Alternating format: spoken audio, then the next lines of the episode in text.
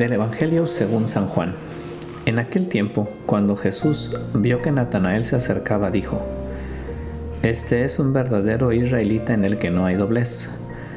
Natanael le preguntó, ¿De dónde me conoces? Jesús le respondió, Antes de que Felipe te llamara, te vi cuando estabas debajo de la higuera.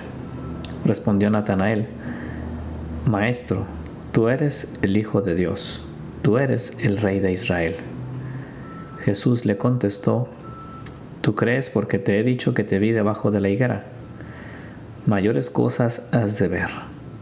Después añadió, Yo les aseguro que verán el cielo abierto y a los ángeles de Dios subir y bajar sobre el Hijo del Hombre.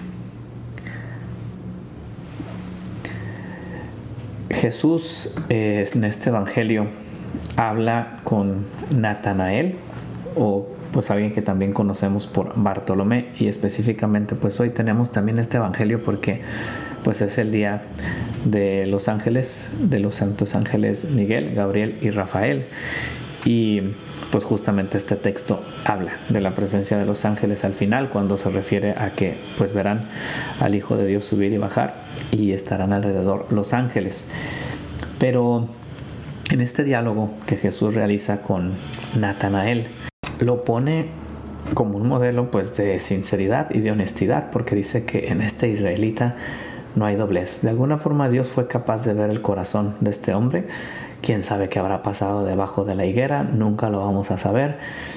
Pero lo que el, mensaje que Jesús le manda a Natanael es, yo vi, yo, yo presencié por qué pasaste. Y era una cosa pues tan personal y tan delante de Dios que seguramente a Natanael este comentario le habrá impactado y se habrá dado cuenta de que efectivamente pues había algo especial en Jesús, que era el Hijo de Dios, y a partir de ahí comienza a seguirlo. Una manera pues muy eh, singular, muy particular de Jesús, de invitar a Natanael, a quien conocemos también como Bartolomé, a seguirlo.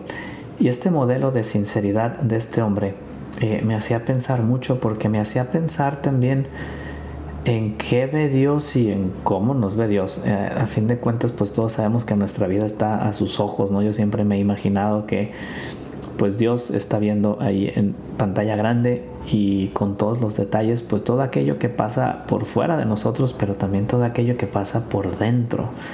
Y Jesús lo conoce y quizás sí va a ser el juicio final, ¿no? El ver eh, toda esa historia de nuestra vida y cómo Dios estuvo presente en ella, sin otro espectador más que Él, que es el que conoce y que es el que presencia todo lo que vivimos, todo lo que somos, todo lo que tenemos.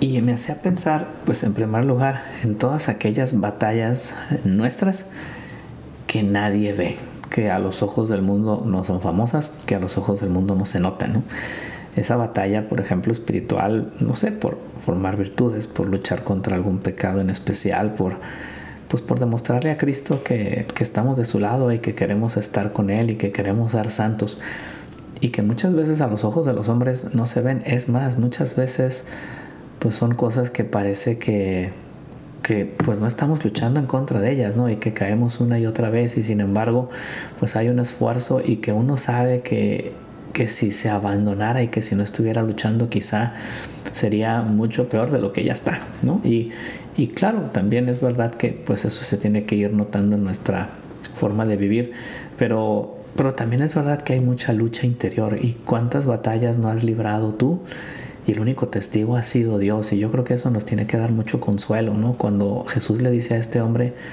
este es un israelita en el que no hay doblez, le está diciendo, oye, yo me he dado cuenta de todo el esfuerzo que has puesto y aunque los demás no lo valoren y no se den cuenta, yo sí.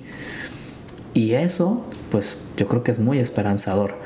Y eso nos hace luchar por nuestra santidad y eso nos motiva y eso nos hace decir, voy a seguir adelante. Pero también me ponía a pensar en, pues, en todo lo que está allá afuera.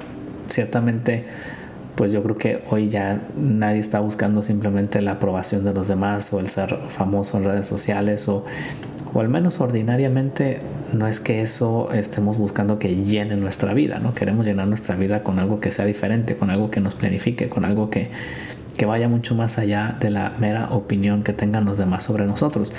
Pero también me hacía pensar en que muchas veces sí le ponemos atención a lo que los demás dicen, piensan de nosotros. Eh, y claro que hay que poner una cierta atención, pero a veces pues realmente nos quita la paz o a veces más bien nos identificamos con lo que los otros piensan y no con lo que nosotros hacemos a los ojos de Dios, que así es como debería de ser. Hay una frase de la imitación de Cristo de, de Tomás de Kempis, eh, donde él dice, no eres más porque te alaben, ni menos porque te critiquen. Lo que eres a los ojos de Dios, eso eres.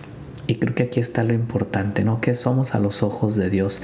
Si tú en lugar de Natanael fueras tú el que está debajo de la higuera y no pensemos debajo de la higuera, el que está en su habitación, el que está en su teléfono, el que está en su cuarto, el que está simplemente actuando de cara a Dios, incluso cuando estamos rezando que vería a Dios. Y Dios que nos conoce profundamente, conoce cuáles son nuestros anhelos y Dios conoce cuáles son nuestras ilusiones y Dios conoce cuáles son aquellas cosas o decisiones que estamos pensando y Él quiere que lo hagamos de cara a Él y delante de Él. ¿Con qué estamos llenando nuestro corazón? ¿Con la opinión de Dios o con la opinión de los demás? Eh, ¿qué es lo que estamos buscando? ¿Estamos buscando ser sinceros, ser santos como lo hizo este hombre?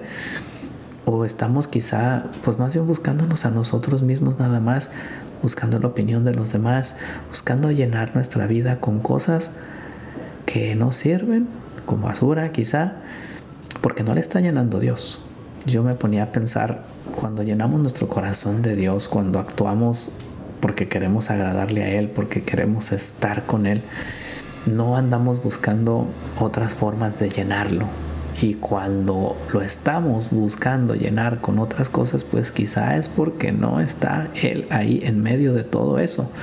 Y es una llamada de atención. ¿De qué queremos llenar nuestro corazón?